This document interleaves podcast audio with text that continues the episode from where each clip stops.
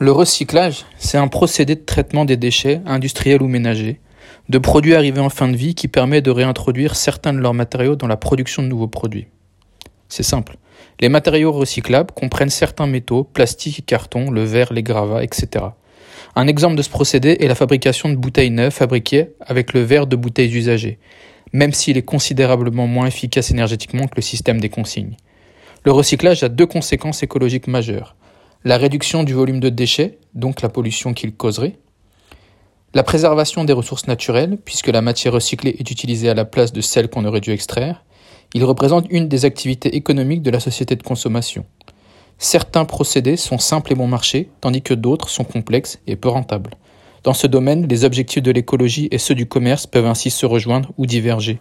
La législation peut alors imposer la prise en charge de cette externalité. Ainsi, en particulier, depuis les années 1970, le recyclage est-il une activité importante de l'activité économique et des conditions de vie des pays développés? Si on définit un peu juridiquement ce qu'est le recyclage, en France, le terme recyclage, ça fait l'objet d'une définition réglementaire dans le Code de l'environnement. Le recyclage, c'est toute opération de valorisation par lesquelles les déchets, y compris les déchets organiques, sont traités en substances, matières ou produits aux fins de leur fonction initiale ou à d'autres fins. Les opérations de valorisation énergétique des déchets, celles relatives à la conversion des déchets en combustible et les opérations de remblaiement ne peuvent pas être qualifiées d'opérations de recyclage. Quant à elle, l'Union européenne donne la définition suivante.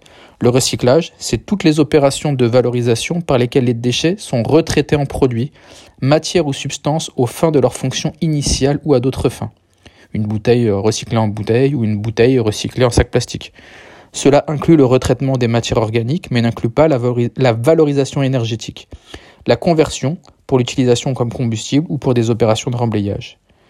Il y a des autres sources de droits qui existent, qui coexistent même avec celle-là. Ainsi, pour les automobiles, par exemple, le recyclage, c'est le retraitement industriel de matériaux de rebut aux mêmes fins ou à d'autres fins, à l'exclusion de la valorisation énergétique. Voilà, alors on peut fixer trois grands principes de la gestion des déchets, ce qu'on appelle les trois R. Ça constitue une stratégie de gestion des produits en fin de vie des déchets qui en découle visant à 1.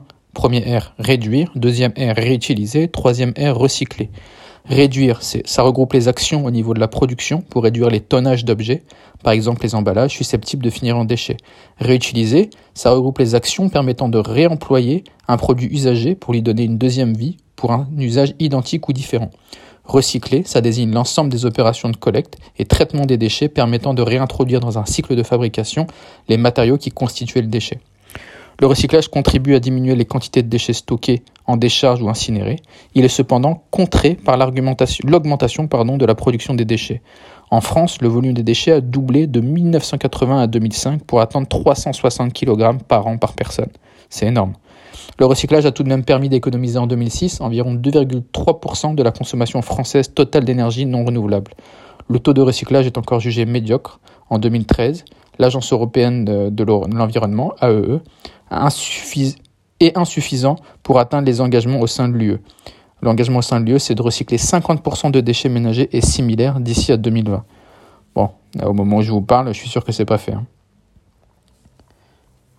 Donc ce qu'on pourrait définir dans un second temps et dans un second podcast, c'est l'histoire du recyclage qu'on pourra voir à travers euh, les époques, les différentes époques, les aspects techniques du recyclage. Bon voilà, on va essayer d'aborder tout ça euh, au cours de ces podcasts qui sont faits euh, pour la société City Débarras, qui est un spécialiste du recyclage, du débarras de la destruction de tous les types de déchets pour les professionnels comme pour les particuliers. Voilà, on a notre siège social qui est à Agnières, on a notre, euh, entrepôt qui est à Date et à Épinay-sur-Seine, et on est présent dans toute l'île de France. Voilà. Donc n'hésitez pas à faire appel à nous, citydébarras.fr, pour tous vos problèmes de déchets.